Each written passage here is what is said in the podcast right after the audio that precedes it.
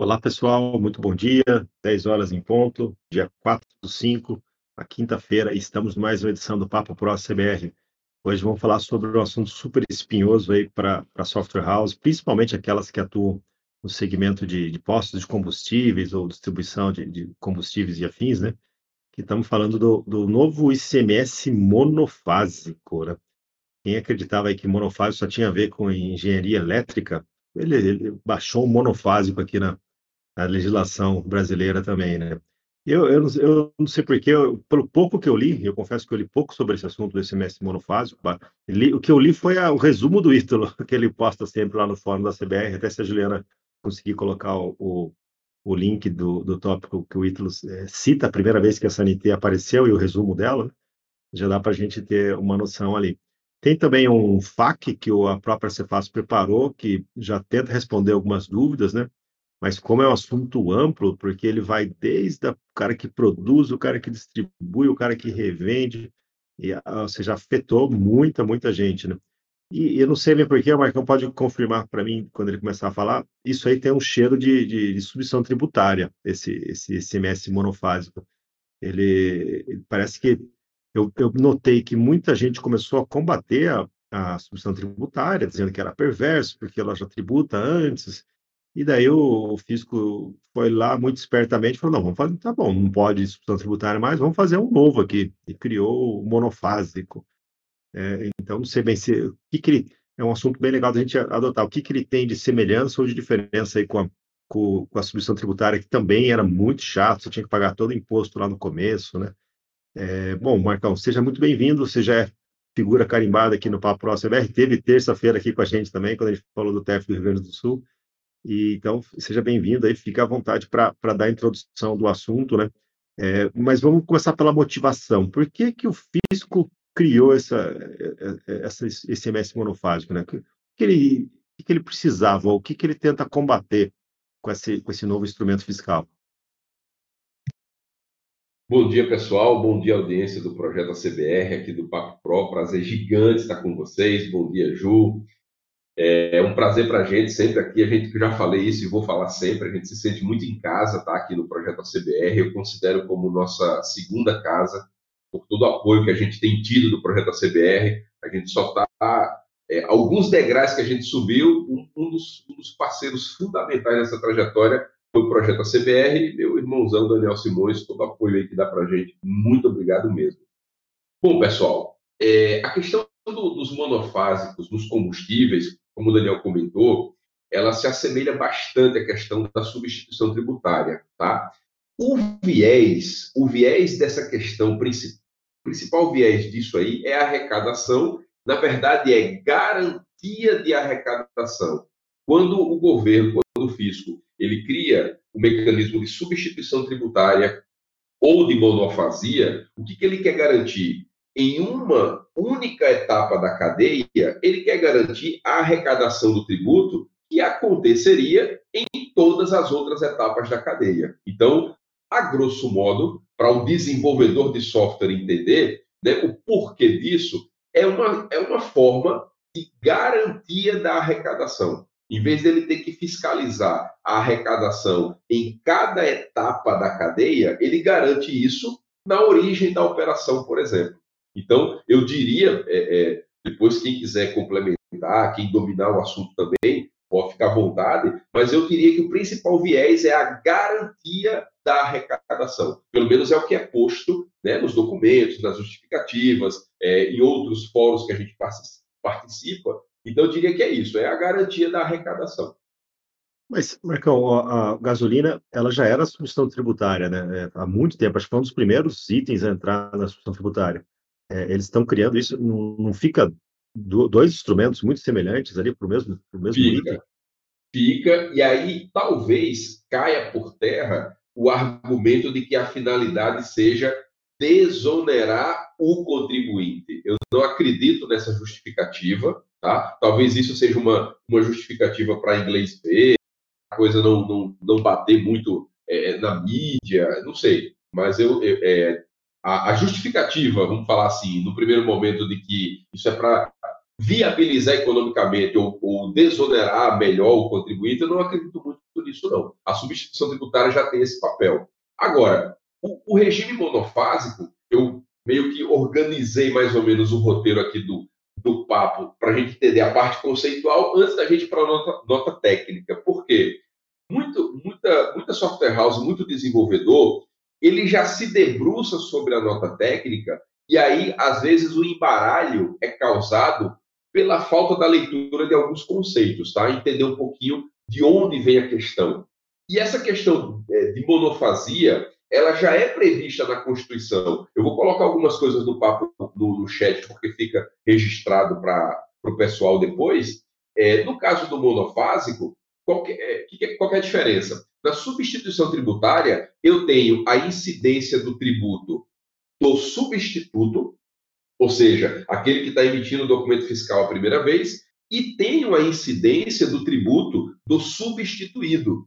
Ou seja, numa nota com ICMS-ST, eu tenho dois, eu posso ter dois ICMS. O ICMS próprio de quem emitiu o documento e o ICMS-ST, que seria o ICMS da cadeia. Isso é o que a gente vê na substituição tributária. Na monofasia tributária, eu tenho uma única incidência. Eu não tenho esse conceito de eu estou recolhendo o meu e também estou recolhendo adicionalmente da cadeia. No monofásico, a gente só enxerga isso uma vez. Já na substituição tributária, eu enxergo os dois ICMS. Isso é visível no próprio XML. Eu tenho as tags do ICMS próprio e as tags do ICMS-ST. Já no monofásico, não. Eu só vejo uma única incidência. Essa é a principal diferença. E ele é previsto na Constituição lá em 1988, só que isso só acontecia no PIS e na COFINS. E aí a gente tem uma lei complementar, a lei, mil, a lei 192 de 2022, que ela é, ela é embasada na Constituição possibilitando ser criado o regime monofásico para o ICMS. Então, ela nasce dessa legislação de 2022, calçada pela Constituição de 88. Tá? E aí, o que é esse regime monofásico? É justamente a incidência uma única vez do tributo, e no caso dos combustíveis, né, gasolina, etanol, diesel, biodiesel e gás liquefeito baseado em petróleo. Esse é o conjunto, tem uma tabelinha que eu vou colocar depois, é, dos códigos né, de combustíveis que estão sujeitos a esse regime monofásico. Então, basicamente, a coisa nasceu e significa isso. Ela nasce na Lei 192-2022 e significa a incidência uma única vez desse tributo. Ok? Agora, se a gente for pensar na, se a gente for pensar na motivação, o fisco já tinha a submissão tributária para esses itens aí, gasolina e Exato, exato. É, isso não dava já a cobertura que ele queria, ele já não recolhia os impostos todos antecipados ali, todo mundo já estava fazendo certinho. É, o que, que motivou ele a, a, mudar esse regime aí, né? E outra pergunta, a, com a chegada do monofásico, daí eu não preciso mais preencher nada do, do da submissão tributária, né? Não, não tem sentido ter as duas coisas no mesmo XML. Isso, elas não são concomitantes. Assim, eu confesso muito que a motivação, às vezes, o próprio governo vem com uma justificativa que às vezes não faz muito sentido. A justificativa de desoneração, para mim, ela não, não faz muito sentido, tá? A justificativa de garantia de arrecadação, a ST também já cobria isso, ela já tinha isso. Ele se apoia na questão do, da incidência única para justificar uma desoneração, só que quando ele joga as alíquotas lá para cima, a gente vai falar daqui a pouco de alíquota ad rem, né? Quando ele joga isso lá para cima, trocou seis por meia dúzia e complica a vida dos contribuintes, dos softwares que tem que emitir, porque tem que gerar nota técnica, etc. e tal. Então, basicamente, é, é, é, eu, eu encaro um pouco dessa forma, entendeu? E, e, se a gente for pegar esse sistema aqui, ele seria o inverso do VAT, né? Porque o VAT você vai pagar o imposto lá na boca do caixa. É, quem já teve nos Estados Unidos já, já, já levou susto, foi comprar um item de 100 dólares, entrou com 100 dólares exato no caixa e mostrou, não, é 110, que tem as taxas, né? Exato, exatamente. Então, é, é, eles, eles fazem até questão disso, né? O, a taxa é calculada na boca do caixa, não está nem na etiqueta do produto, né? Para o cara Exato. saber exatamente quanto ele está pagando de taxa, né? Agora, nesse caso aí, o, o monofásico ele está cobrando lá na origem, né? lá na, na, na distribuição ou na produção do, do item, né? Para que daí os outros segmentos não precisem mais tributar ele, seria isso? Exatamente. Ele, ele, é, ele é cobrado lá na origem, e aí a, a, a própria legislação, a, o ajuste CNF, ele especifica os tipos de contribuintes do ICMS monofásico. Deixa eu colocar aqui no, no chat, mas já vou citar aqui para ficar no áudio também. E aí a gente tem, no caso dos tipos de contribuinte de ICMS monofásico, o produtor nacional de biocombustível, as refinarias e as bases de refinaria, né? os distribuidores, aquele pessoal de TRR que faz transporte de combustível, eles também estão sujeitos a o ICMS monofásico, os distribuidores, né? O importador também, assim como quem formula combustível. Então, a, a, na, na legislação já tipifica exatamente esse pessoal que incide, que tem que destacar, calcular e destacar o ICMS monofásico. Agora, uma coisa que eu fiquei confuso, porque mesmo na emissão de NFC tem tags lá do, do tal do monofásico, né? É, se já foi tudo resolvido lá no começo, já, já recolheu, já pagou, já demonstrou quanto deu de imposto, por que que raio do cara do posto de combustível também tem que preencher essas informações de ICMS monofásico no XML da NFC, que era pequenininho, agora já virou uma coisa monstruosa, Exato. de grande, tantas tags, né? Exato. No caso, vou, a gente vai entrar daqui a pouco no assunto da, do documento em si, NFE e NFCE, e a nota técnica, mas já adiantando, no caso da NFCE, é, é uma forma de identificar, de rastrear, de, de rastrear a origem desse monofásico. Então, não é que ele tributa o monofásico na NFCE. Não tem incidência do monofásico na NFCE. Mas na NFCE, ele vai informar o monofásico que foi retido anteriormente.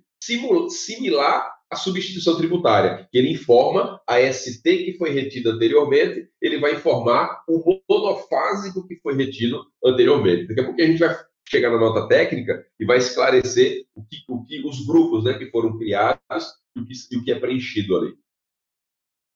Legal, bacana. Bom, toca, toca o seu roteiro aí, eu baguncei com todo o seu coreto. É, aí, fiquem pode... tranquilo, fiquem à vontade, pessoal, manda bala no chat, fiquem à vontade aqui, a gente está aqui para vocês mesmo. Bom, um conceito importante que veio com essa questão do monofásico é as alíquotas ad rem, ou ad rem, se você for do interior do Rio Grande do Sul, né? Aí pode ser ad rem ou ad rem, tá? Bom, essas alíquotas, elas são, um, na verdade, um valor, um valor por unidade tributada.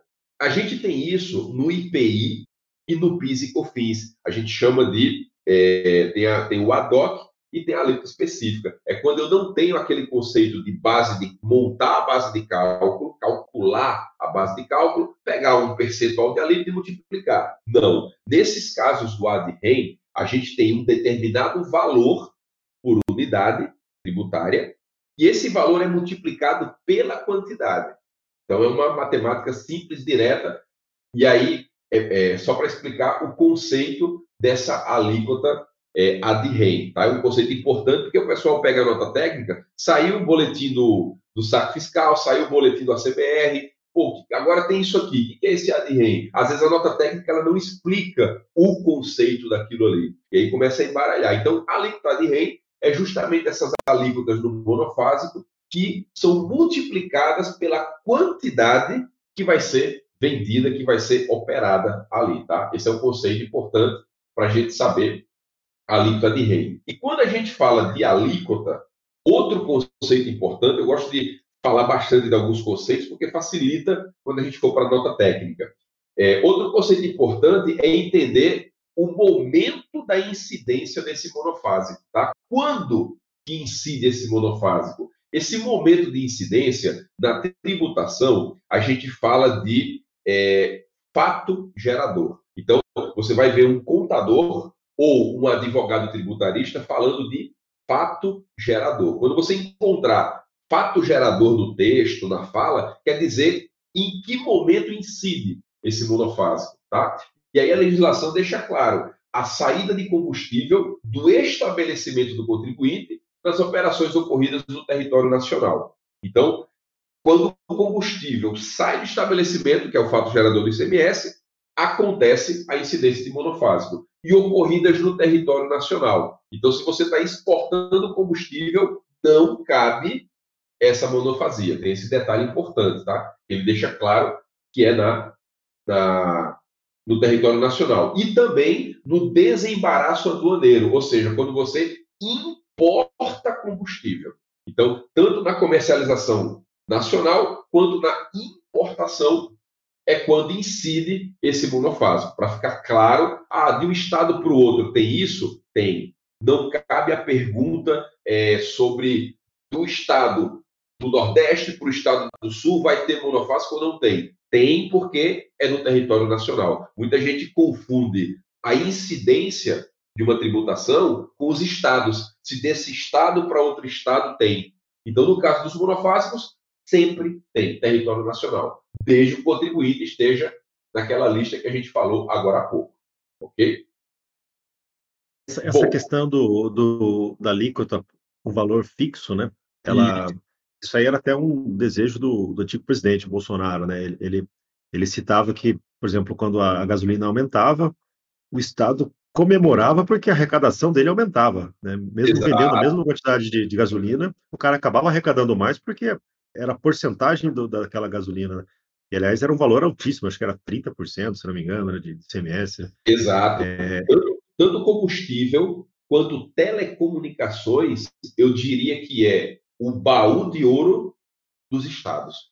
Porque é muito, é muito volume, tanto combustível quanto as arrecadações em cima de telecomunicações. É muita arrecadação desses dois serviços que são commodities, né? Por isso que tem muita, muito gavião em cima.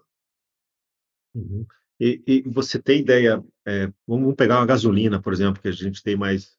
É, qual, qual, ficou, ficou um valor fixo lá no começo, mas você sabe mais ou menos quanto representa de porcentagem do, do valor da, da gasolina? Só para a gente ter uma noção de quanto, qual é a mordida que o governo está dando. Né?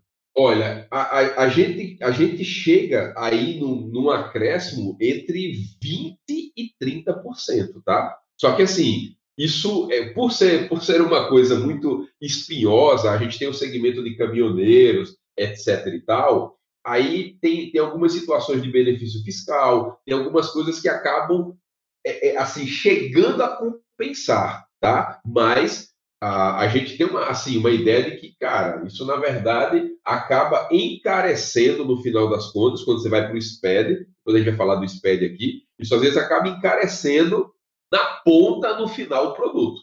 Então, essa coisa que ficou melhor é para inglês ver.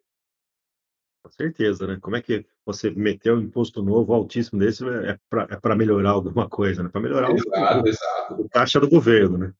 Exatamente. A gente teve aí, então, depois de esclarecer os principais conceitos, né, o que é o monofásico, quando incide, é, quem destaca esse monofásico, e aí eu coloquei a tabelinha dos produtos, né, os códigos ANP dos produtos que tem, sofre essa incidência, aí a gente, depois dessa parte de legislação, é preciso que tenha um ajuste, a gente chama de ajuste CINEF, ou seja, Câmara e Senado decidiu. Agora, como é que isso vem para a sociedade? Como é que a gente traz isso né, para a nota fiscal, para os documentos, para o SPED? E aí vem o ajuste CNF, que é onde começa a regulamentação é, nos. Como é que eu vou te falar? Nos docu no, no documento fiscal, nas obrigações. E essa, essa, esse ajuste CNF, deixa eu colocar ele aqui, é, de 13 de fevereiro de 2023, aí ele começa a regulamentar agora o seguinte: agora vamos organizar a operação. E aí foi preciso criar quatro CSTs, né, Códigos de Situação Tributária, para poder absorver essa tributação, essa tratativa. E aí foi criado no ICMS o CST 02, 15, 53 e 61. Então, qual que é o papel do ajuste CNF? Ó, existe a legislação, o convênio ICMS, agora eu preciso trazer isso aqui para a operação no mercado. E como é que isso vem para a operação no mercado? O ajuste CNF cria os mecanismos e aí eu tenho a nota técnica dizendo como que esse ajuste vai para o XML. Então, a gente aí, na sequência, em fevereiro, teve o ajuste CNF que criou os quatro CSTs. Uma informação importante para o desenvolvedor, algumas questões aí rápidas de lógica. No ajuste CNF, a gente só enxerga CST. A gente não enxerga CSOSN. Então a gente já pode deduzir o seguinte, cara, isso aqui no documento fiscal não atinge inicialmente o Simples Nacional. Porque o Simples Nacional, ele não destaca ICMS próprio no documento fiscal. Então foi criado CST para absorver essa situação. Tranquilo até aqui para o pessoal? Então, pelo que você disse, se, se o estabelecimento fosse é, do Simples Nacional, ele não precisaria fazer essa, essa, esse XML com todas as tags do monofásico? É, ele tem, ele vai ter uma diferença, ele vai ter um impacto na guia do simples dele, tá? Na guia do simples. Por quê? Porque aí existe a tratativa da apuração desse ICMS monofásico dentro do simples nacional ok? Mas o CST, a gente vai ter umas regras de validações que vão valer só a partir de setembro, vou falar de regra de validação, e aí, é, é, no CST, a gente fica claro ali, ó, o 02, 15, 53 e 61, que a gente está falando de quem tributa, de quem destaca esse CMS no documento fiscal, que é o lucro presumido e lucro real. Os distribuidores, o pessoal lá que está gerando, criando o produto. Isso, TRR, etc e tal. E aí, depois do ajuste, aí sim a gente tem as nossas queridinhas notas técnicas, que é a 2023 001, que ela sofreu, né? ela veio na versão. Eu coloquei aí o histórico das notas técnicas no chat. Ela foi lançada na versão 1.0, onde cria esses campos que o ajuste CNF, que a legislação pediu, e aí ele cria esses campos do XML, essa nota técnica, e aí começou na versão 1.0, hoje a gente está na versão 1.20 dessa nota técnica, e aí no histórico dessas notas, dessa nota técnica, a gente teve a criação de novos campos, a alteração no DANF para prever as informações complementares, depois a gente teve uma alteração, uma prorrogação da data de, de, de vigência da, da nota, é, desculpa, do XML, que aí era para abril, foi prorrogado para 1 de maio. Isso a previsão dos campos novos. Mas as validações só começam a acontecer em setembro. Não, não consigo precisar dizer se há uma ideia de prorrogação das validações. Uma das coisas que empurra ou que dá força a prorrogação de validação é o mercado. É quando o encate avalia que o mercado não está absorvendo, ainda tem muita empresa que não se adequou, aí isso força ou uma incongruência no texto. Isso aí força um pouquinho, é, ele força um pouquinho a, a, a, empurrar essa validação. Ó, o Big Wings até corrigiu ali, ó, as tags também vão ser aceitas para emitentes do Simples Nacional, tá? Então, isso é um ponto aí até para corrigir aqui nossa, nossa fala. Pelo menos fica é, mais homogêneo o software, né? Você não precisa ficar metendo flags e ifs lá. Ah, se for simples faz assim, se não, faz assado. É menos, pelo menos, menos um if, né? Menos um if no código. Né? Menos um if no código. Aí eu coloquei aí no chat agora os campos que foram criados, né, com a nota técnica, tá? Que foi que foi criado e para que serve. Eu tenho algumas imagens que eu vou colocando, mas para ficar no áudio, a gente vai discorrendo aqui. Então, foi criado a parte de mistura do biodiesel, aí a gente começa a entrar na especificidade da operação. A gente começa a entrar em quem realmente conhece a operação e os produtos, tá? Não é, vamos falar assim, é, eu não tenho uma atuação com empresas de combustível, com esse segmento, mas a gente vai lendo as notas técnicas, os ajustes, para entender fiscalmente o que acontece. Mas tem algumas informações que ela é de domínio maior de quem atua no segmento. Ela é, é, é quem, quem atua nesse segmento conhece mais. Por exemplo, na criação dessa tag PBio, né, que é o, o percentual, o índice de mistura de biodiesel no óleo diesel, aí você vê que ele está regulando, ele está querendo que fique explícito no documento né, um percentual, quanto de biodiesel está indo no óleo diesel tipo B. Né, para calcular o volume de biodiesel B100 que vai ser misturado com óleo diesel tipo A. Ou seja, ele justifica o porquê. Agora, quem é do segmento é que vai entender que tipo de produtos são esses, né? Marcão, tem hora que dá vontade de dar uma surra no, no, nos caras que fazem isso, né?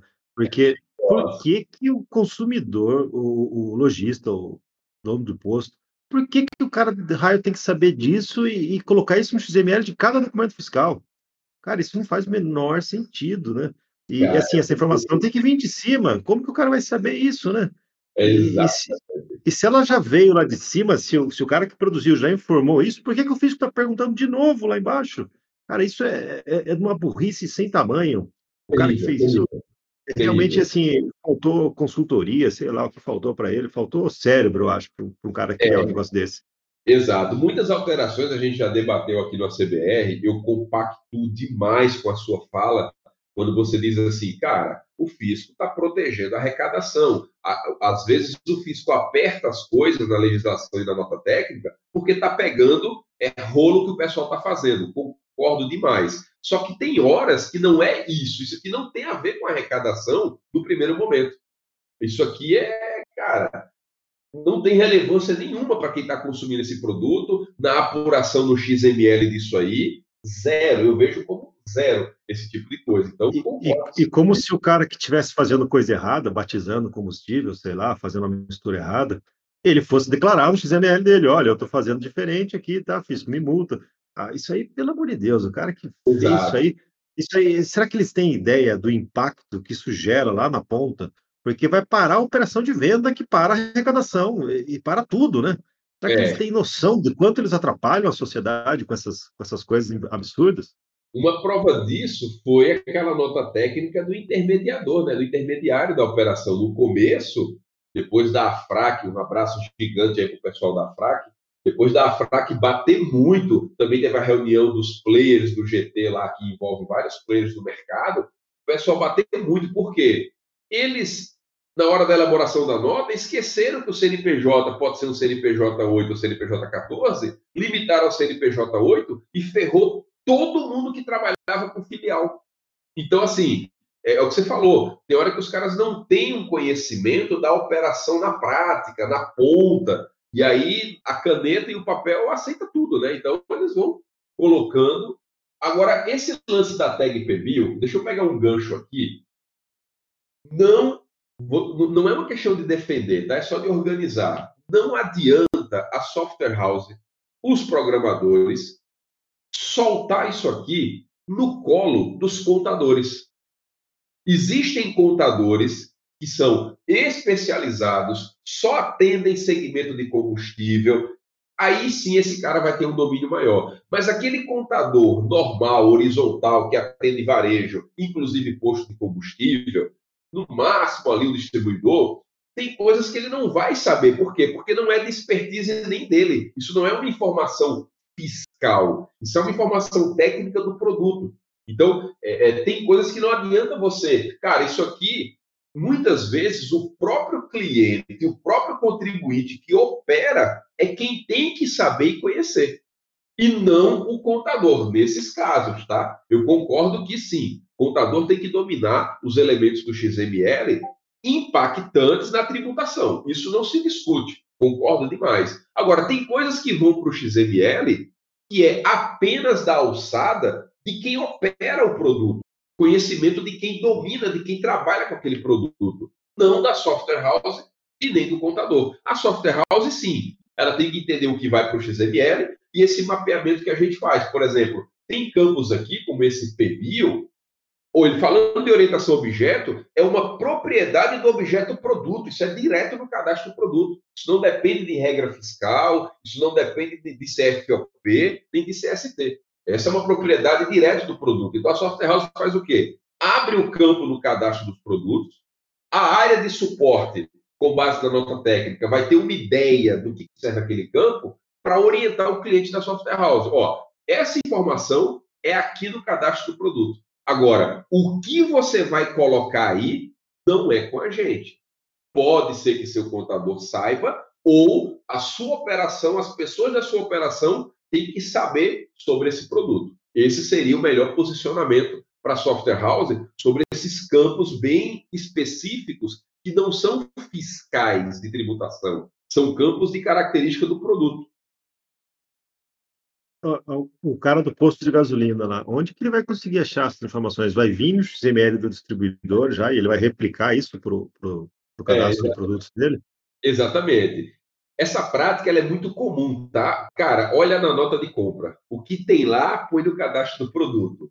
Isso é uma prática comum. Agora, agora, você pode estar tá repassando, replicando um erro. Então, é importante que, que o produto, que o, o operador, o contribuinte realmente conheça. É o caso de NCM. Vem um NCM errado do fornecedor, o cara replica ele na importação da nota para o produto e também emite com NCM errado. Então, assim, é, é um risco você só repassar o que veio na nota, na nota de entrada. Mas é uma prática muito comum. Entendi. Bom, vamos lá, vamos ver o próximo campo. qual, qual, a próxima bucha aí? É isso aí. Esse, esse, esse, você já matou, já deu, já deu a dica quente para software house aí. É um campo novo no cadastro do produto ali. Exato, que... exato. Aí a gente tem o grupo, é aí vem o grupo, né? Origem do combustível, tá? E aí, na origem do, do combustível, a gente vai ter, ele vai ser preenchido para indicar as operações com biodiesel B100, óleo diesel B, é, GLP, etc., e vai identificar a UF do produtor ou do importador. Vai dizer se o produto é nacional ou importado, tá? Então, as informações do grupo de origem, ela pode ficar no cadastro do produto, tá? Aí vem um pouquinho de. É igual Neston, tem mil e uma formas de fazer. Pode ficar no cadastro do produto, ou você pode ter um mestre detalhe, porque aquele mesmo produto pode ter várias origens. E aí você teria na sua tabela de movimentação, na tabela de Cardex, em outros locais, o registro das origens por tipo de operação recebida na empresa. E aí, ou você faz um update do produto para carimbar a última origem, ou você vai fazendo um, meio que um controle de lote. Ó, esse lote que eu estou abastecendo vem dessa origem. Esse outro lote de produtos que eu estou usando vem dessa outra origem. Então, origem de mercadoria, origem de produto, pode ser um campo no cadastro do produto, um update pela última entrada, tem seu risco, ou pode ser um mestre detalhe nas operações, onde você mapeia de cada compra, de cada entrada, a origem dela para informar corretamente na saída. Mas aí requer um controle do próprio contribuinte, do usuário, um controle maior sobre a operação com relação às origens. E, e isso aí é tão surreal, porque, por exemplo, vamos lá, o cara comprou um caminhão lá de Minas Gerais, de gasolina, ele veio abastecer o tanque dele ele não espera o tanque dele zerar, ficar zerado para pôr outro, outro caminhão. Ele já vai comprar e, e veio um de São Paulo. Daí misturou lá no tanque gasolina que veio de São Paulo e de Minas Gerais, e agora? Ele declara isso, né? É, é, o fisco. Cara, é, me engana que eu gosto, né? É, é uma coisa, uma informação tão imbecil. Exatamente. É o caso daquela informação do ICMS ST retido. No curso de arquitetura fiscal, eu dei um exemplo. Cara, informar ST retida. Aí você comprou uma, uma caixa de resmo de papel de caneta BIC de um estado, que era uma ST, e comprou de outro estado, que era outra ST. E na gôndola, você juntou as canetas todas na gôndola, misturou tudo ali. Imagine você informar a informação de ST retido daquele produto passando no caixa. Ou você faz um controle de lote na empresa, e aí controle de lote, só está familiarizado com isso só pratica controle de lote as empresas que são obrigadas, como farmácia, em alguns casos, é, alimentos, e empresas que têm certificação ISO 9001, que é obrigada a ter a rastreabilidade do produto. Eu diria que isso talvez seja 2% do mercado. O resto, não tem como. rastrear a informação fiscal dessa forma. Então, é que você falou, é, chega a ser alguns absurdos. É, o que vai acontecer na prática? Todo mundo vai preencher com qualquer coisa, do tipo, ah, isso aqui passou, aqui passou, então continua, está é, tá aceitando desse jeito, continua. E, e, o físico nunca vai ter essas informações que ele acha que, que, que, que um dia ele vai ter, né? Não, de, não dessa forma, né? Exato, exato. É, aí a gente tem a criação das quatro novas tags, novas tags 02, 15, 53 e 61, né? E aí essas tags, elas ficam mais fáceis de entender quando eu olho para o que a gente já fazia no ICMS. Então, por exemplo, o ICMS 02, ele é como se fosse o ICMS próprio no monofásico. É o mais simples. Deixa eu colocar aqui, quando eu falo de ICMS 02, deixa eu pegar e colar aqui para o pessoal que está na audiência, né? A, a, a representação gráfica dele ali no XML e um exemplo de, de XML, mas vou explicar no áudio para quem vai ouvir depois nas redes aí. Bom, no caso do ICMS 02, eu tenho o, é como se fosse assim, ó, o ICMS próprio monofásico. É o ICMS devido pelo contribuinte dentro do monofásico. Ou seja, ali a gente tem as informações que é o CST, a base de cálculo monofásica, ele tem um Qzinho, QBC mono, ou seja, quantidade na base de cálculo monofásica, ou seja, quantidade tributada. Ali, literalmente, é o volume que está sendo tributado. Aí a gente tem a alíquota ADREM e CMS, né? que a gente explicou antes o que é a alíquota ADREM, é um valor por unidade, e esse por unidade já está dizendo, é multiplicado. Então, no CST02, eu vou multiplicar essa quantidade tributada vezes a alíquota de REM. Aí eu vou chegar no meu valor do ICMS monofásico. Então, vai multiplicar o QBC mono vezes o ADREM ICMS. E aí você tem o V, o v ICMS mono. O Décio já perguntou se o CST2 substitui o 10. Cara, teoricamente não. Tá? Por quê? Porque no CST10 eu tenho o cálculo do ICMS próprio junto do ICMS ST. E aí o Big Wings foi muito feliz quando ele falou, é mais parecido com o 00. Exatamente. Por quê? Porque a gente está falando de ICMS próprio. É aquele tributo do ICMS devido de quem está emitindo um documento fiscal, de quem está produzindo e distribuindo. Então o 02 está mais para o 00, que é quantidade vezes alíquota. Essa é a multiplicação que preenche, esse é o algoritmo que preenche o 02. Em breve a gente atualiza a nossa biblioteca lá, FiscalNet, que tem no GitHub, de cálculos fiscais para vocês. Isso é bacana, Marcão. Fala um pouco mais sobre essa biblioteca. vou, depois eu vou botar o link aqui. A gente teve o, o CST15, tá? Deixa eu colocar aqui para o pessoal e falar sobre ele também. Às vezes o Ctrl C e Ctrl V ele demora, mas já vou colocar aqui o CST15 e o exemplo do XML, que é preenchido no CST15. Tá? No CST15, nesse foi criado, ele é a tributação monofásica própria com retenção de ICMS nas operações com combustíveis. Ou seja, a gente está falando de, de retenção tá? do CST 15. Deixa eu ver aqui o XML dele. Então, a gente tem a quantidade, que é o volume que vai ser tributado, a gente tem a alíquota REM, o valor do ICMS, aí a gente tem a quantidade da base de cálculo sujeita a uma retenção, a alíquota sujeita à retenção e o valor do ICMS sujeito à retenção. Aí, sugestão para software house. É o que eu gosto muito de falar. Use e abuse de flags. Lá no seu cadastro de regra fiscal, ou onde você tem alguma coisa parecida com o algoritmo que vai preencher as tags, você coloca as flags para dizer assim: incide retenção sim ou não, incide isso ou aquilo, por quê? Você tira do software a decisão automática. O usuário marca com orientação do contador, e se marcar, você preenche as tags. Se não marcar, você não preenche. Sabendo que no CST15 existe uma regra fiscal para ele. CST15 é trata do regime de tributação monofásica própria com responsabilidade pela retenção do ICMS das operações com combustíveis. Então, se vai usar CST15 ou não, isso sim o contador do cliente tem que saber. O seu papel como software marcou que vai usar o CST15, é isso aqui que você vai preencher.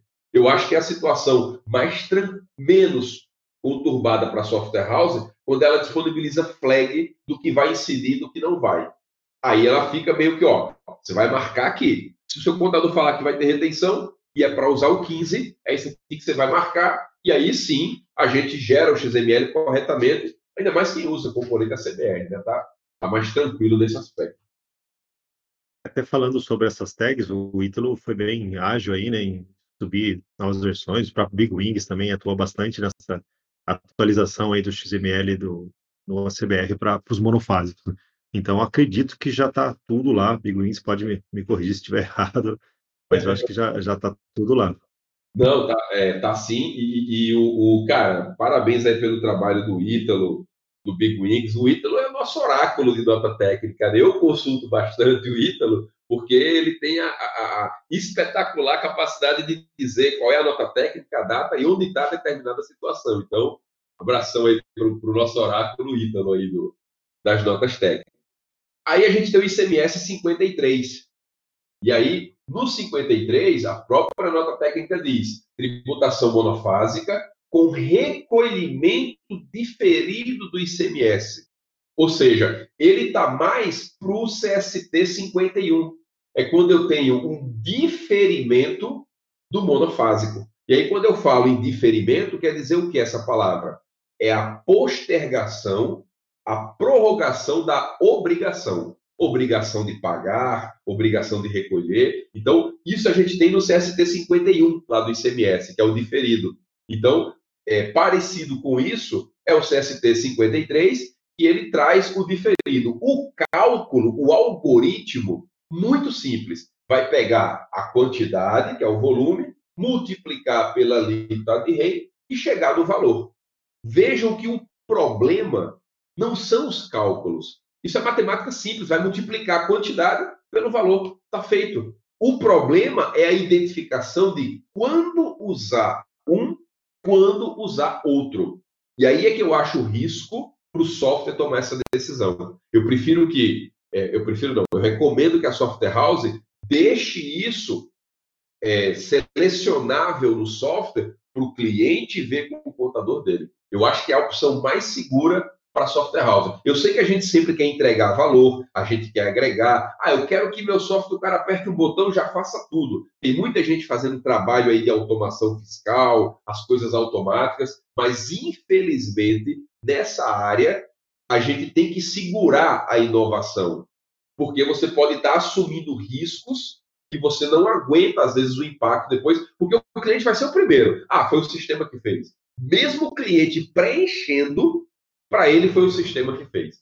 É, a gente vive isso e todo o, E o Marcão, a, a, acertar assim, o, a tributação brasileira de forma automatizada ou, ou, você intuir qual vai ser a classificação fiscal completa de um produto, isso nem chat GPT consegue, não, não nem, a, nem a quinta geração dele vai conseguir.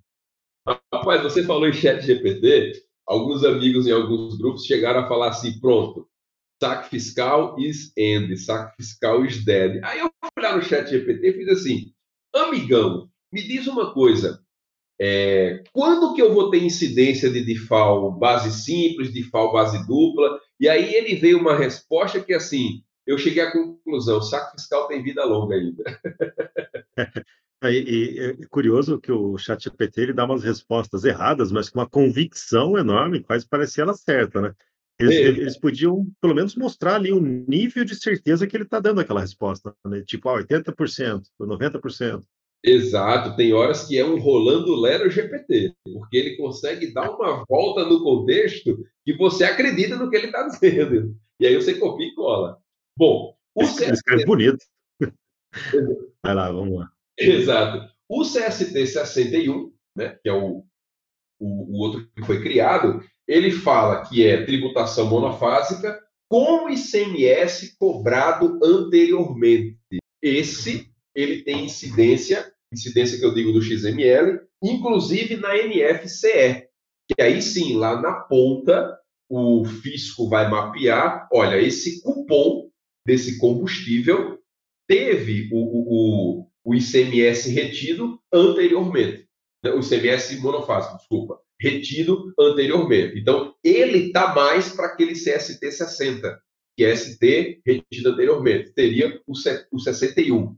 Então, se a gente observar as tags que foram criadas, 02, 15, 53 e 61, elas procuraram enquadrar o monofásico do ICMS é, naquela situação operacional e fiscal que a gente já tinha no ICMS normal. Só que para distinguir quando é monofásico ou não, criaram essas variações: 2, 15, 53 e 61.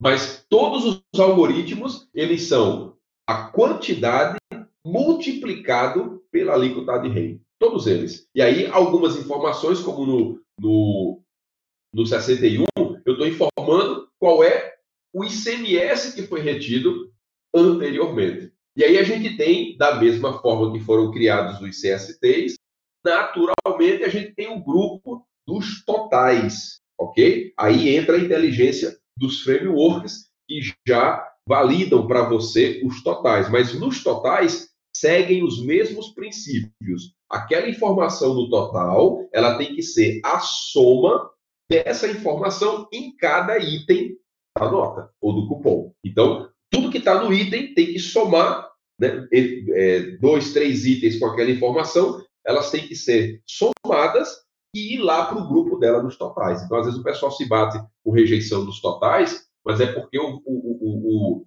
o valor ali dos totais não está batendo com o que foi ali na, nos itens. Marco, essa tabela do, do é, ICMS é, ADREM, isso vai ter uma, uma tem um mecanismo de reajuste para isso, é, é, baseado em inflação, de tempo em tempo, e, e no caso de retenção e, e quando, quando aquelas outras tags que você tem que preencher quando o CST 53, então isso é, usa a mesma tabela para calcular aquilo? Isso. Onde tem a alíquota ADREM, a gente tem a tabela, que é a universalização que o governo fala, né, das alíquotas. Eu, eu confesso que assim, eu não, eu não tenho muita informação dos critérios de reajuste, tá? É, é, é quando é, é, se quando sai, por exemplo, ah, sair teve reunião do Copom, vai ajustar um bom. Quando tem reunião do Copom, até careca arrepia cabelo, né? Teve reunião do Copom, lá vem reajuste das coisas. Então, assim, eu não sei precisar o critério do reajuste das alíquotas ad rem, tá? Mas isso é coisa que a gente pode sim correr atrás e esclarecer melhor para o pessoal sob demanda tranquilamente. Legal, vamos dar uma olhada nas perguntas aqui, que tem bastante. O pessoal está bombando no, no, chat aqui, né? Não sei se você já escolheu alguma, alguma aqui para res, responder. O Carlos pedindo mais detalhes aqui do, do, do quando é o CST 61. Tá, o 61, deixa eu pegar aqui o caso do 61.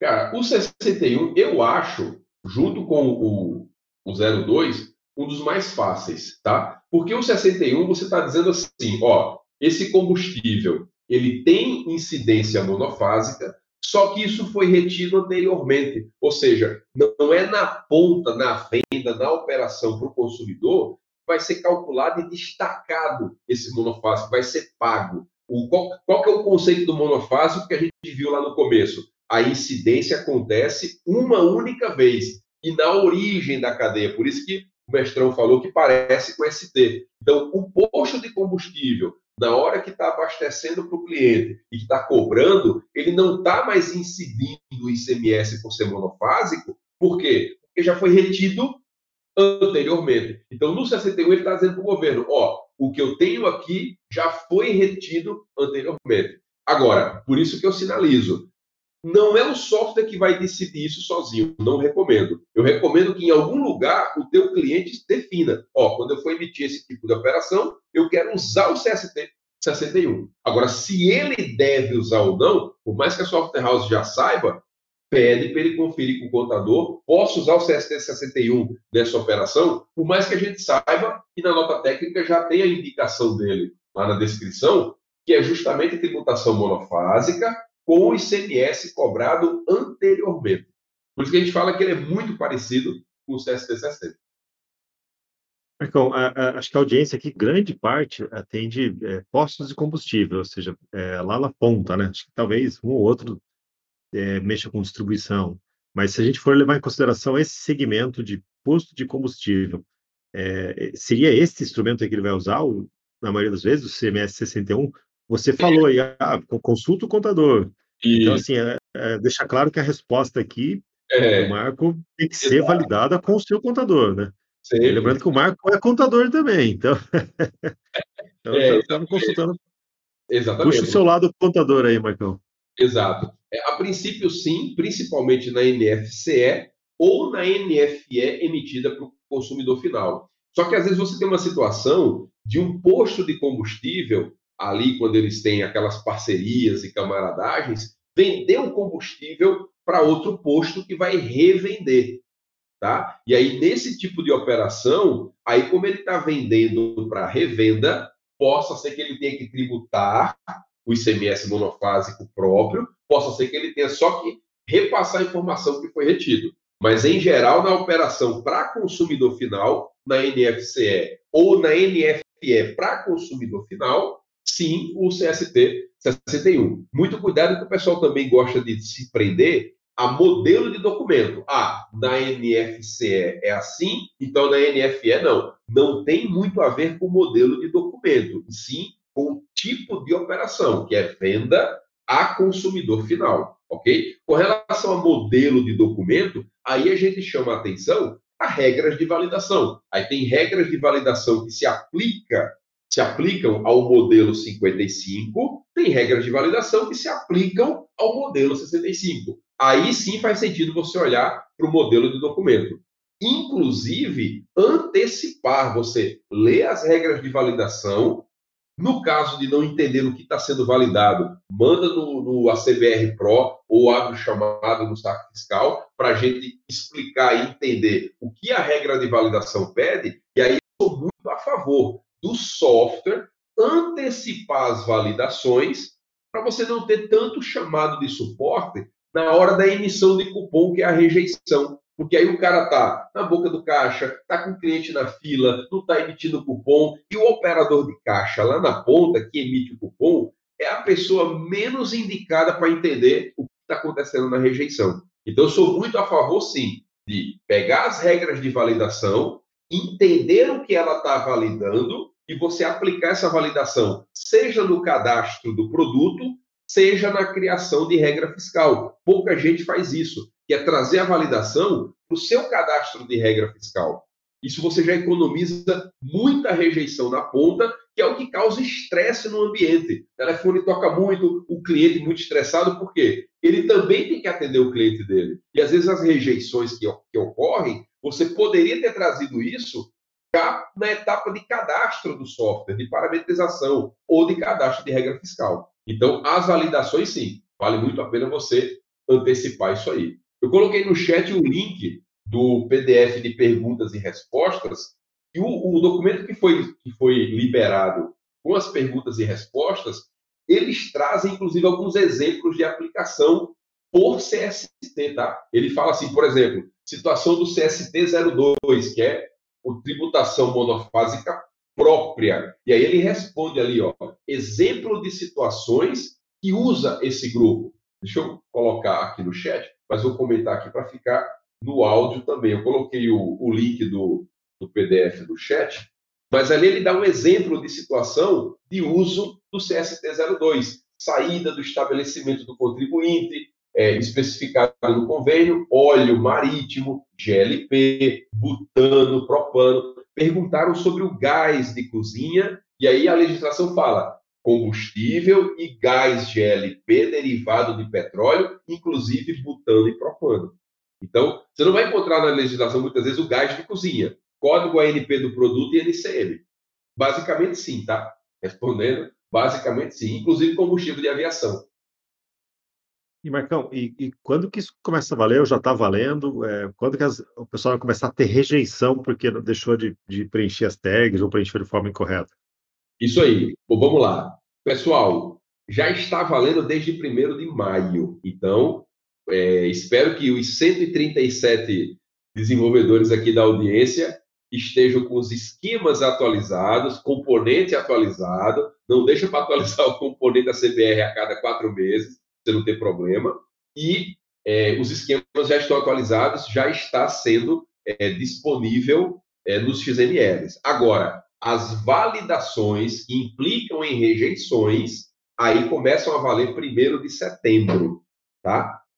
A, a, a questão de que se vai ser prorrogado ou não, a gente acompanha nas reuniões com entidades, como a FRAC, como é, o próprio sindicato do pessoal dos combustíveis também tem alguns pleitos. Aí a gente vê a questão da, da, da prorrogação. Eu não acredito muito, tá? Não acredito muito em prorrogação. Então, já está valendo, já vai no documento, o XML, pode atualizar os esquemas e o componente, a CBR, a CBR Monitor, a CBR Live, os frameworks também, os demais frameworks, mas validação primeiro de setembro. Até então. E, e Marcos, tá, aí é uma pergunta bem diferente é, do assunto. Mas está tributando, está transcorrendo lá no Congresso uma, uma reforma tributária que estão falando muito de VAT, de simplificação. Tem inclusive um outro projeto que fala de, de cortar três, quatro impostos para que a FRAC está ajudando a criar, né? Como é que fica essa confusão de monofásico no meio disso tudo, né? Se essas coisas vingarem, morre tudo essa, essa confusão do monofásico? Rapaz, eu sou o primeiro a ir para Brasília protestar, porque o negócio levou 20 anos para ficar complicado e aí o saco fiscal consegue nadar nesse oceano por conta desse complicado. Se simplificar, o que eu vou fazer, né? Mas, brincadeiras à parte. Assim, eu acho que muita coisa vai por água abaixo. E a, a reforma tributária, eu, eu, é, eu, eu comento, eu falo para o pessoal que a gente tem duas situações. Existe uma reforma de simplificação simplificação fiscal. Essa eu acredito muito, porque você tem declarações em redundância, você tem uma série de coisas que, poxa, eu tenho a DIMP, mas eu tenho isso, mas eu tenho DCTF, DCTF Web, o E-Social. Então, existe realmente uma duplicação de trabalho. Isso é, aí a reforma de simplificação tributária ajuda muito nesse quesito. Agora, a reforma de a reforma tributária, na minha opinião, ela tem uma grande dificuldade e uma grande barreira, que é o quê? A autonomia fazendária dos estados e municípios. Eles são autônomos em dizer assim: o meu ICMS na minha casa é calculado desse jeito e acabou. Isso é constitucional. Qual é a dificuldade da NFSE nacional emplacar mais rápido? É que os municípios são autônomos. Olha, eu não quero assinar o convênio. E acabou.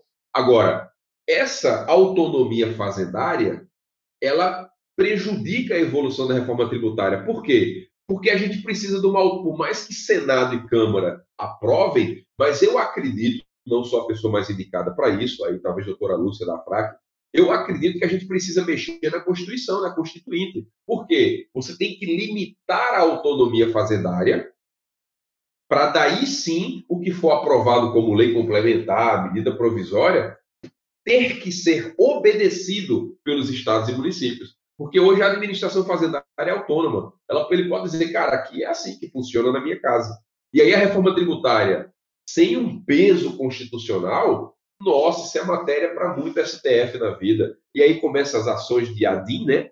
De, de inconstitucionalidade, o empurra. Eu acredito que os nossos bisnetos vão estar falando ainda em reforma tributária. Não sei, mas é igual Kombi. Kombi, nossos netos vão ver por aí Kombi rodando. A mesma coisa, reforma tributária.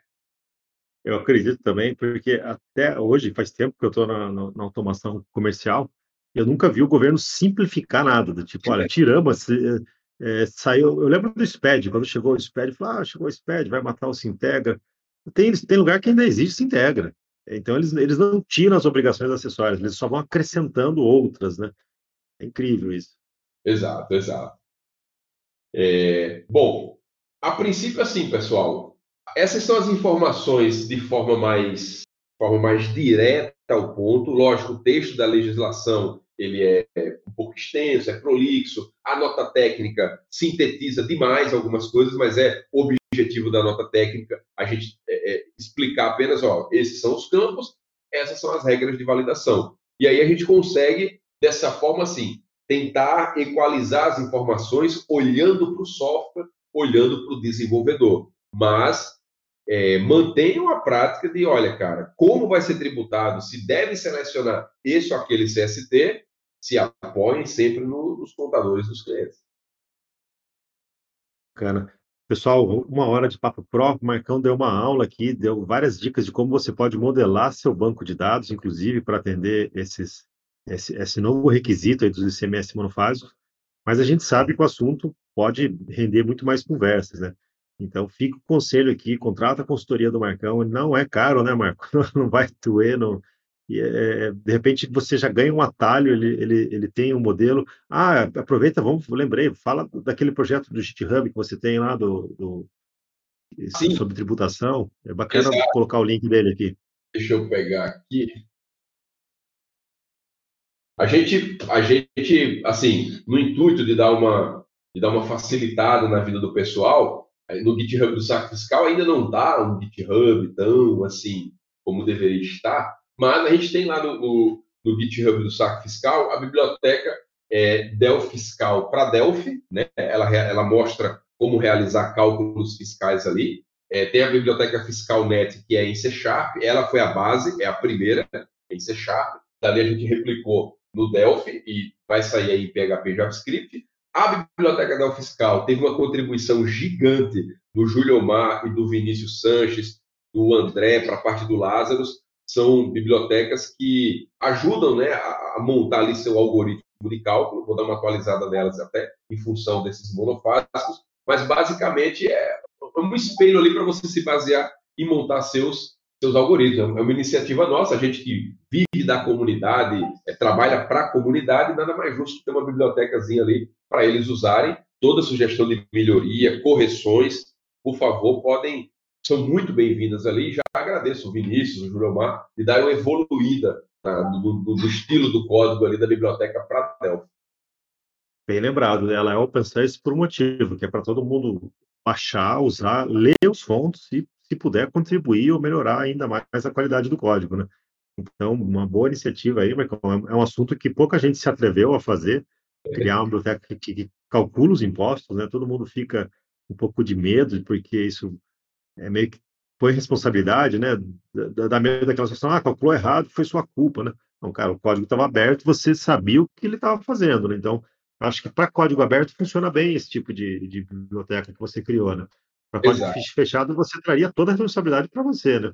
Exato, exato. Assim, eu observo, até observei, acompanhando a CBR há bastante tempo, nossa, a CBR, que é open source, sai um negócio, o cara sequer contribui com código ou financeiramente em nada com a CBR, o cara já vai no fórum exigindo uma atualização para ontem ou responsabilizando o componente que é open source. Eu falei, nossa, imagina calcular tributo e o cara vir para cima, mas assim, é o open source, pessoal. Tá aí para quanto mais gente melhorar o estilo do código, corrigir, a gente às vezes escorrega, tá todo mundo passível a erro. Assim, é para a comunidade. Eu acredito muito, eu aprendi com o projeto ACBR e outros mentores a força da comunidade. Isso, cara, é uma lição para tudo. A força da comunidade resolve muitos problemas. Comentar também, o Diego colocou aqui no, no, no, no chat do Papo Pro o seu Discord, né? Você migrou, você tinha um canal enorme no Telegram. Ah, legal. A justiça bloqueou o Telegram e daí agora você migrou para o Discord. Exato, exato. A gente está inaugurando essa casa nova, estava resistente há uns dias, até porque muitos afazeres e tal, estava começando no Telegram, bastante gente ali, mas sim, a gente está com o Discord, está bem simples a casa ainda, eu estou aprendendo a desbravar a ferramenta, o próprio Daniel disponibilizou gratuitamente o curso de Discord, estou vendo ele lá, justamente para deixar o servidor mais inteligente, mais bacana, mais confortável da gente usar no dia a dia. A ideia é que ali seja a casa do desenvolvedor fiscal, para assim, a gente debater. Não é um ambiente de uma consultoria, mas a gente debate. Eu estou sempre ajudando a comunidade sempre que eu posso. Né? É, a gente evita, não, não vou prestar consultoria em grupo, mas a gente está sempre elucidando. Tem uma dúvida, porque às vezes é uma dúvida boba, que o desenvolvedor está agarrado na comunidade e existe muito perigo da ajuda é, com, é, é, como é que se diz? A intenção era boa, mas prejudicou, porque às vezes vem uma ajuda equivocada, e aí o cara põe no código e aí se ferra com o cliente dele. E às vezes uma dúvida, você dá uma ajuda ali, eu não digo mudar a vida do cara, né? mas consegue tirar o cara de uma situação que ele estava precisando ali. Então, a, a, a, comunidade, a gente acredita muito nisso. Está aí no link o, o curso do Discord do ACBR para a empresa. Recomendo, quem quiser organizar seu servidor, veja esse curso aí que o mestrão mandou, mandou, mandou bem aí nessa, nesse material. Legal. Tem mais algumas perguntinhas aqui. Você quer dar uma olhada nelas? Está com tempo? Como que, você, como que tá? ver aqui. E sobre o 61, cobrado anteriormente, mesma ideia do 60 que buscaria o ICMS na compra. Exatamente, do Gabriel. A ideia do 61 é ela ser, é, é, é, informar o monofásico que foi retido anteriormente. O Vinícius perguntou, é, baseando nos códigos da ANP, vocês sugerem perguntar ao contador. Bom, o código ANP, ele é a identificação daquele produto na Agência Nacional de Petróleo, tá? Ou seja, mais um código da vida, beleza? Bom, dizer para você que o contador tem obrigação de saber os códigos ANPs cai naquilo que eu falei. Cara, quando são informações específicas do processo produtivo, específicas de composição do produto, isso foge da alçada do contador. Embora a aplicação do produto, destinação do produto tenha impacto na tributação. Então, assim, isso tem um limite de você perguntar ao contador ou depender do código ANP, tá? Então, eu diria assim, você vai dividir. Quando envolver a tributação, quando envolver a classificação fiscal, é direcionado ao contador. Quando envolver composição de produto ou o processo de fabricação, de distribuição, aí está mais na responsabilidade do próprio contribuinte, tá? E a gente tem que abrir um parênteses, que assim, o contador, ele, diferente da software house que se especializou, hoje, hoje é muito raro você ver uma software house que, como a gente fala aqui no interior, entende de pedra de isqueiro a motor de foguete, né? Atende todos os segmentos. A software house acabou se segmentando muito, né? Só para posto de gasolina, só farmácia. É, então, a, o, a, o core daquela software house sabe falar a língua daquele negócio.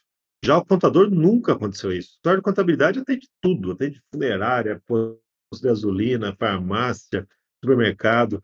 Então, realmente é difícil para o contador entender as especificidades de todos os modelos de negócio, né? porque ele acabou não se especializando. Pelo menos eu não tenho notícia de, de escritórios de contabilidades focados em algum nicho.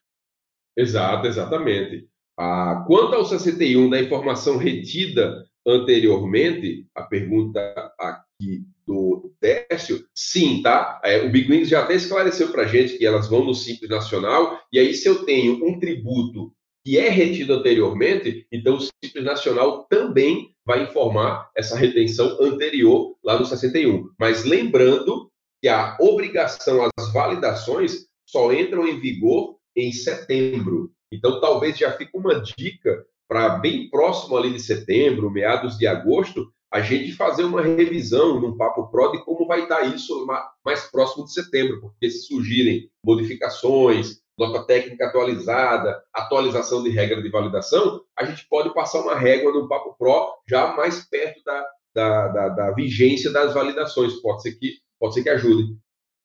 Combinadíssimo, combinado. Legal. Mais algum comentário, Marcão, para a gente fechar o programa de hoje? Cara, assim, é, basicamente, é, ICMS, ICMS monofásicos, é isso, é uma incidência uma única vez, mexe com o setor de combustível, basicamente distribuidores, fabricantes, importadores, pessoal de TRR, tá? Tem um impacto um pouco menor na NFCE, mas é, tem as regras de validação que têm que ser observadas, concordo demais, é, é mais um, uma coisa para atrapalhar e confundir a gente. Agora, é, Vale a recomendação. É, flag, deixa o usuário preencher, com orientação do contador dele quando for a questão fiscal, não quando for processo e produto.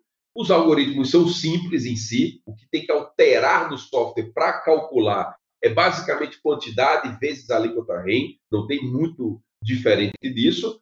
E o resto, estamos aí para isso. O pessoal do Papo Pro tem um suporte fantástico na CBR em relação ao componente, ao XML. O pessoal também tem maturidade fiscal bastante para ajudar. A gente está sempre ali na comunidade, tem um canal fiscal na CBR. O pessoal do Papo Pro me marcou, quem é assinante, assinem Papo Pro, me marcou no Papo Pro, a gente está junto. Estou em casa na CBR para ajudar vocês. E é, se quiserem também assinar o saque fiscal, fiquem à vontade. A gente está lá, sacofiscal.com.br, suporte fiscal para software house. E estamos aí. Muita gratidão, muito obrigado pela oportunidade de poder contribuir. E, mais uma vez, estamos em casa aí no, no, no projeto CBR, uma parceria espetacular. A gente não abre mão dela. Bacana, Marcão. Seja sempre muito bem-vindo aqui. Pessoal, colocamos o link do, do Discord do Saco Fiscal. Vamos invadir lá. O Marcão disse que tinha 700 usuários no Telegram. Eu acho que em um mês ele já passa isso aqui no Discord. Hein? Vamos, vamos invadir o, o, o Discord dele. Eu recomendo mesmo que assine o Saco Fiscal, principalmente nessa questão, se você tem uma demanda mais específica, tem um tempo curto para implementar algo. O Marcão, ele, além dele ser contador, ele é desenvolvedor, então ele vai olhar a ótica, ele pode inclusive te ajudar a modelar seu banco de dados ou, ou olhar a sua rotina para ver como você pode é, fazer o cálculo ali no, dentro do seu sistema, né? Então, isso, acho que poucos profissionais no Brasil têm esse conhecimento que ele tem, que é tanto da parte técnica de desenvolvimento, quanto da parte contábil aí de, um, de um contador, né? Então, é, é, diferenciado você contratar isso. Né? Se você contratar uma consultoria fiscal, o cara vai falar o lado fiscal, tem que fazer isso. Ele, ele, não vai, ele não vai dar a menor dica de como você coloca aí aquilo dentro do seu sistema, porque ele simplesmente não sabe fazer isso, né? Então, acho que é muito válido aí contratar o, o saque fiscal para dar uma acelerada nessas, é, nesses ajustes aí do, do, do desse monofásico ou outras demandas que você tenha, né? É, beleza? Marcão, muito obrigado mesmo por mais, mais aceitar esse convite, né? Já fica aí pré-convidado para quando estiver próximo de entrar as rejeições, a gente fazer uma edição, até um pouco antes, né, para o pessoal realmente não cair nas rejeições, mas a gente já sabe como que é, né? O dia que começar as rejeições, aí o fórum, o fórum nosso cai de tanta gente que, que vai lá para saber o que está acontecendo, né? Mas é, vamos ver se a gente tenta alertar o quanto antes o pessoal para evitar a situação na ponta, né? O pessoal é, de ter as notas rejeitadas. Exato. Espero que tenham. Rapidão só, o Décio comentou das no DANF, eu coloquei no chat as alterações no DANF, as, os textos das informações complementares, a gente esqueceu de falar, que vão no DANF também no impresso, tá, pessoal? Tá ali, só para não passar batido. Bem lembrado, isso até foi um motivo aí de, de debate interno no nosso CBR aqui, para se, a gente, se a gente fazia isso de forma automatizada no DANF ou não, né? Mas foi bem, foi bem interessante. A Juliana subiu no palco aqui, quer dar algum recado, Ju? Não, tô lembrando só do dia da CBR, né? Tá aí com pessoal, né? Tá chegando, 10 de novembro. Só correr lá Bem lembrado, já, já abrimos inscrições, hein? Já está na pré-venda. Já está na pré-venda, já teve gente que se inscreveu, então não, já teve, tivemos várias inscrições, então não dá para ganhar o prêmio de primeiro inscrito, já não dá. Lembrando que a gente também premia sempre o mais distante, né, de, do norte, do sul, né, maior caravana. É, é um evento que a gente está investindo muito do nosso tempo e energia. Esse ano a gente está dando uma mexida gigantesca no, no evento, também indo para São Paulo, lá no, no, no, espaço chamado Promagno, né? Uma planta enorme de 4 mil metros. Tem que montar o evento inteiro. Do, o que eles entregam para você é um salãozão gigante vazio, né? Você tem que montar tudo, né? Então, para nós está sendo um desafio enorme fazer toda essa logística, né? Por sorte, a gente tem ajuda lá do pessoal da Tectoy, que lida muito com eventos, tem uma, uma equipe de, de organização de eventos, então eles estão passando muitas dicas para a gente. Mas é, a gente está considerando como se fosse a primeira edição do Dia da CBR, de tão diferente que vai ser, de tão maior que vai ser das outras, né? E a gente espera muito que dê tudo certo e estão todos super convidados. Vai ser um dia de muito conhecimento. Marco Polo já está previamente convidado para ser um dos palestrantes de lá. Opa! Se ele... Você agora me surpreendeu, eu não imaginava isso. Vai ser bem bacana, né? A gente fala de, vai falar de vários assuntos, tanto técnicos quanto de empreendedorismo, de, de várias outras. A gente pretende ter vários palcos de palestras esse ano e também de é, palcos que você pode pôr a mão na massa, né? Que a gente está é, a gente vai ter quatro palcos menores onde você pode levar o seu notebook, você pode interagir com o palestrante, você pode fazer junto com ele ali, com mesinhas, né? então vai ser uma dinâmica bem diferente do, dos outros eventos. Bom, é isso, pessoal. Muito obrigado aí pela audiência de hoje, obrigado, Marcão, por mais, mais essa, essa dica e vamos lá. Terça-feira que vem tem mais Papo Pro CBR às 10 horas em ponto.